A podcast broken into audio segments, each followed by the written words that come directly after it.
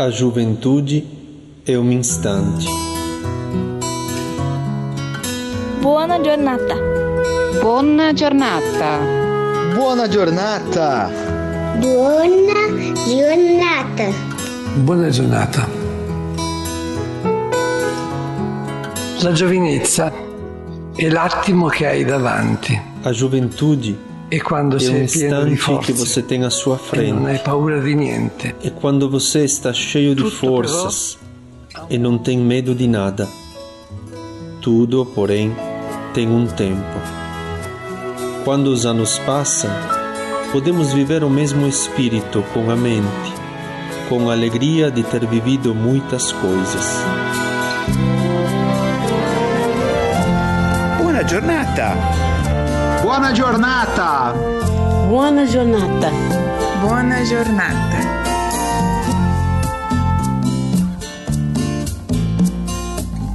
E assim, nunca falaremos da juventude passada com lamentações, mas sim com gratidão. A chave para continuar a viver profundamente, instante após instante. Bom dia, lhes quero bem. Bom dia, lhe quero bem.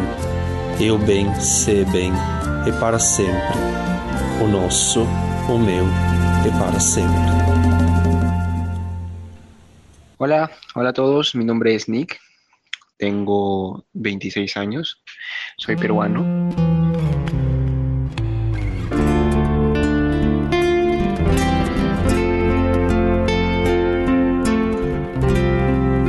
A juventude é o instante que você tem à sua frente. Mas como fazer para não perder esse instante? Não devemos perdê-lo no nosso coração. E depois devemos nos indignar diante das injustiças do mundo fome, guerra, política suja mas também diante de tantos tipos de drogas que estão levando muitos a jogar fora suas vidas. Quem é capaz de se indignar age como um jovem, mas deve saber prometer a si mesmo uma vida coerente, mais fraterna, mais amiga de Deus, senão o tempo o corrompe e você acaba fazendo ainda pior do que aqueles que criticou.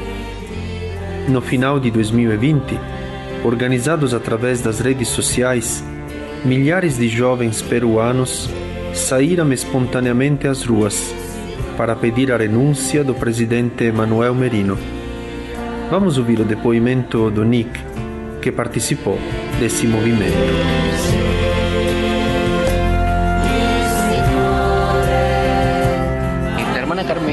A irmã Carmen, en- que mora aí no Arsenal da Esperança, em São Paulo, é a minha tia. Bom, queria compartilhar com vocês a minha experiência que, como jovens, fizemos no ano passado, ao final de 2020, exatamente em novembro. Nesse mês fez a destituição do presidente Martim Vizcarra por atos de corrupção. O Ministério Público estava lhe investigando. Embora estivesse nesse processo, os parlamentares, sem nenhuma prova, o tiraram do poder. Isso fez com que nós jovens, mas também os adultos, nos indignássemos. Queríamos nos fazer escutar, porque praticamente os parlamentares estavam fazendo tudo o que queriam.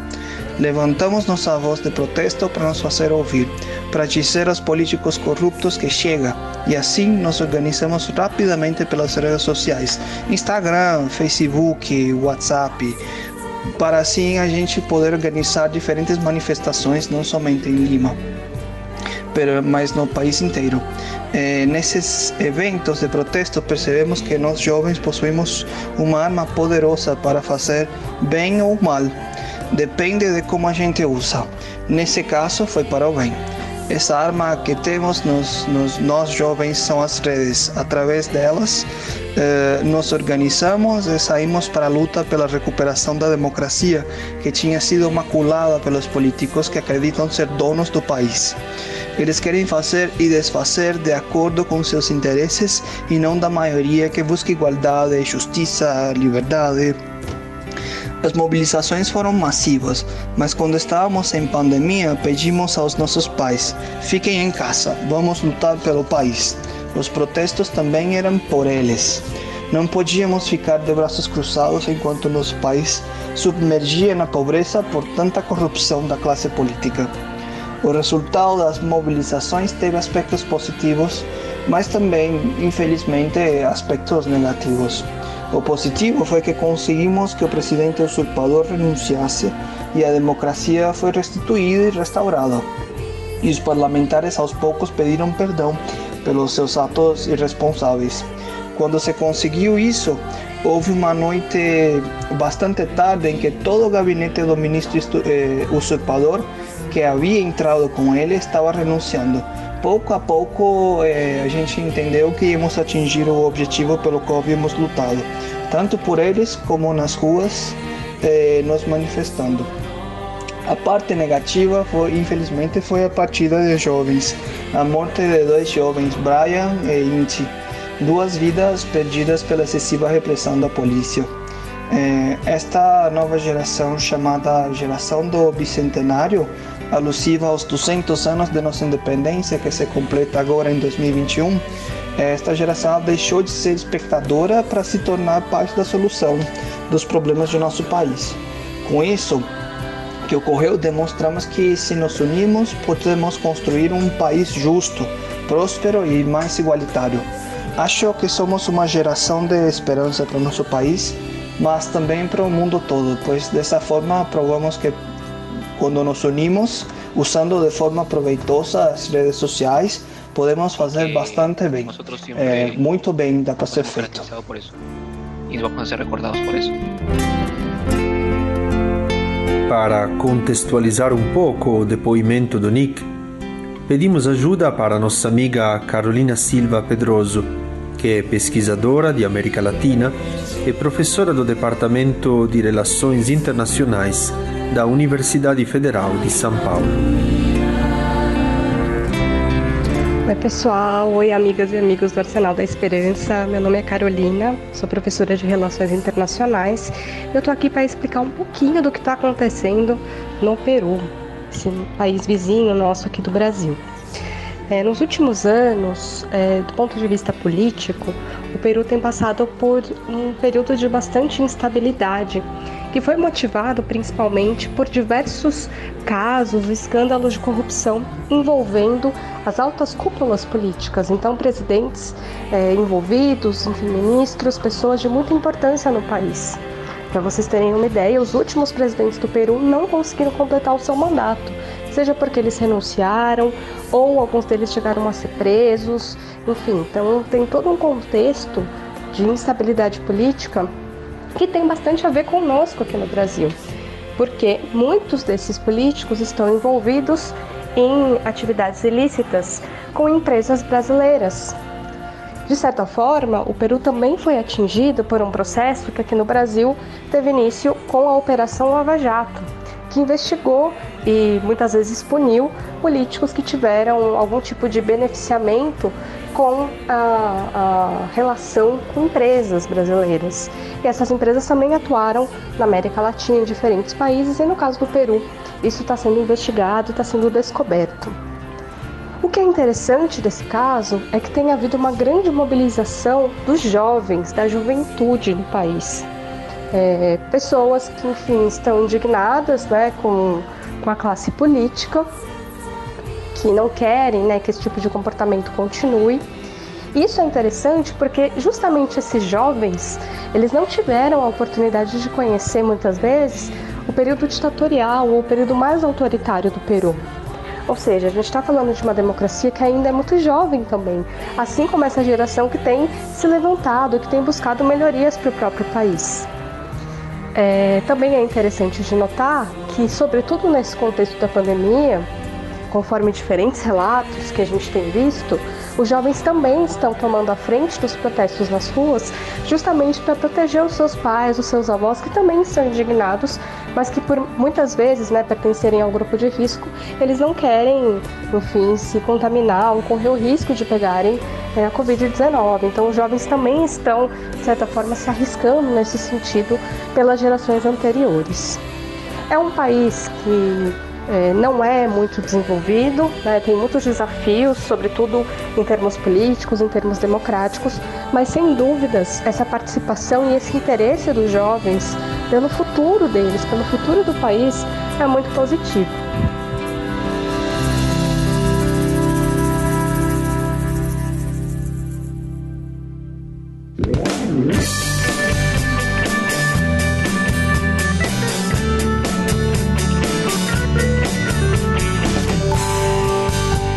E agora, a partir do bem que é feito e que é para sempre, vamos ouvir o depoimento da Nicole Gomes da Silva, jovem voluntária e animadora do projeto social de Mãos Dadas, originário da paróquia Sagrada Família de Nazaré, comunidade São Pedro Poveda, em Taquaritinga, São Paulo, que busca acolher crianças em situação de vulnerabilidade social. Vamos ouvir. Nicole, eu tenho 20 anos de idade e atualmente eu sou estudante universitária do curso de Estudos Literários da Unicamp. Mas antes de estudar literatura acadêmica, eu tive contato com a pequena literatura do dia a dia, escrita nas dificuldades da periferia da cidade de Taquaritinga, interior de São Paulo. E é sobre essa experiência que eu vou partilhar com vocês. Em 2009, eu conheci a comunidade São Pedro Poveda, que pertence à paróquia do meu bairro. Eu ainda era bem criança e fiquei super curiosa com o nome desse santo. Poveda, eu nunca tinha ouvido falar, mas eu achei o nome bonito. Então eu fui pesquisar sobre a história, eu me encantei profundamente um santo espanhol, mártir, que defendia os pobres, que lutava pela educação e pelo direito das mulheres.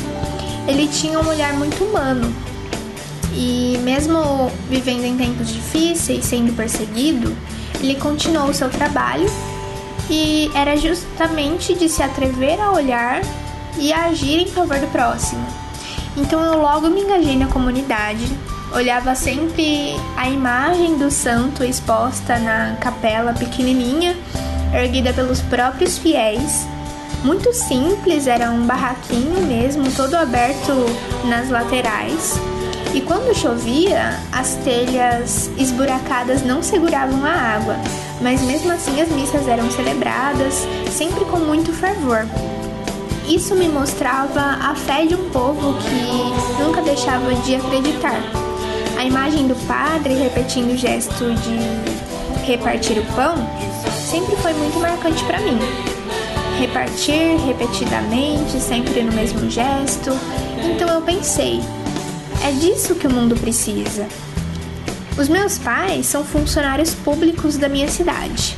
A minha mãe é auxiliar de serviços gerais em uma escola do bairro e ela sempre teve uma relação muito próxima com as crianças. Tanto que ela percebeu que essas crianças iam para a escola com um objetivo muito claro: comer, porque em suas casas faltava até mesmo o básico. E muitas vezes ela chegava em casa reflexiva e falava: Nossa, algo precisa ser feito por essas pessoas. Então, juntamente com a comunidade, são Pedro Poveda, nós pensamos em colocar em prática o que o nosso santo padroeiro já fazia quase um século atrás. Uma atividade semanal que pudesse acolher as crianças do bairro, oferecendo alimentação, carinho, tudo através de doações. Isso foi em 2017.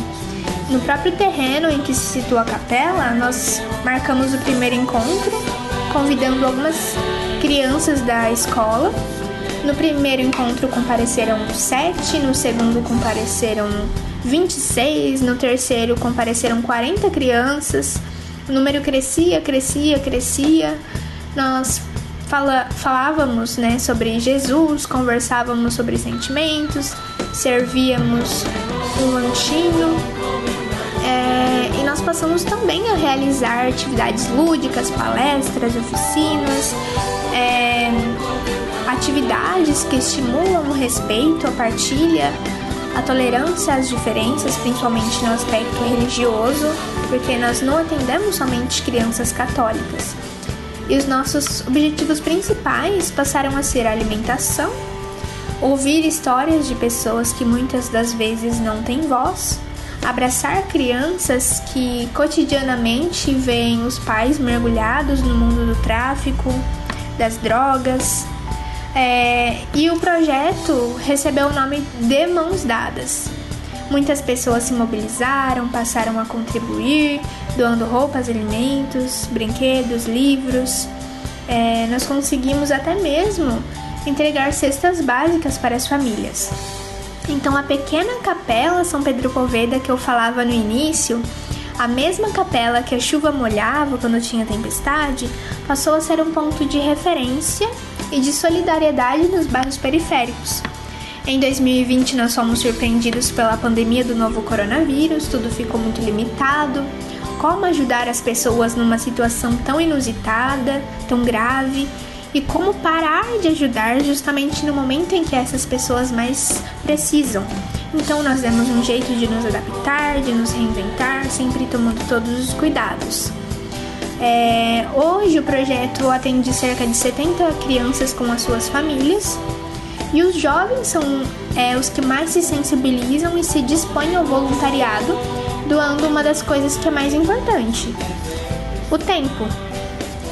Nem sempre é fácil continuar a missão vendo a proporção que ela tomou. É, ainda não temos uma estrutura adequada para servir com dignidade a essas famílias, mas nós temos uma chama acesa, um sonho e uma esperança. Eu termino aqui com o que São Pedro Poveda dizia: Quem são aqueles que têm ideais, aqueles que esquecem de si mesmos? Os jovens. Vocês me perguntaram o que podem fazer. Ó juventude, arma poderosa, braço quase onipotente, força do mundo. Seja essa sua primeira meditação. Somos jovens e tudo podemos.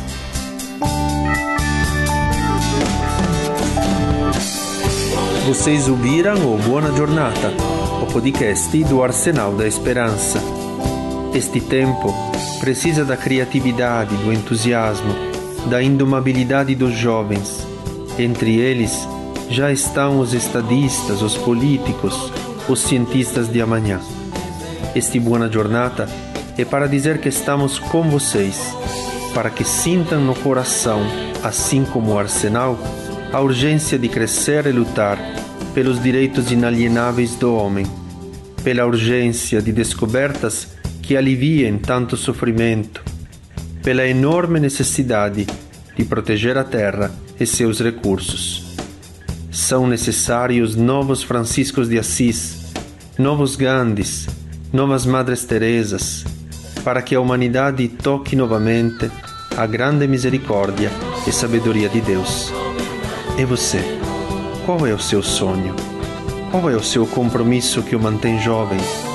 Escreva para arsenaldesperanca.org.br próximos ou distantes, estamos juntos. Até o próximo, boa jornada. Boa Jornada é uma produção do Arsenal da Esperança. Texto: Ernesto Oliveiro. Apresentação: Padre Simone Bernardi. Música: Mauro Tabasso, do Laboratório del Sono. Edição: Pedro Luiz Amorim. Projeto gráfico: Henrique Foca e Amarino.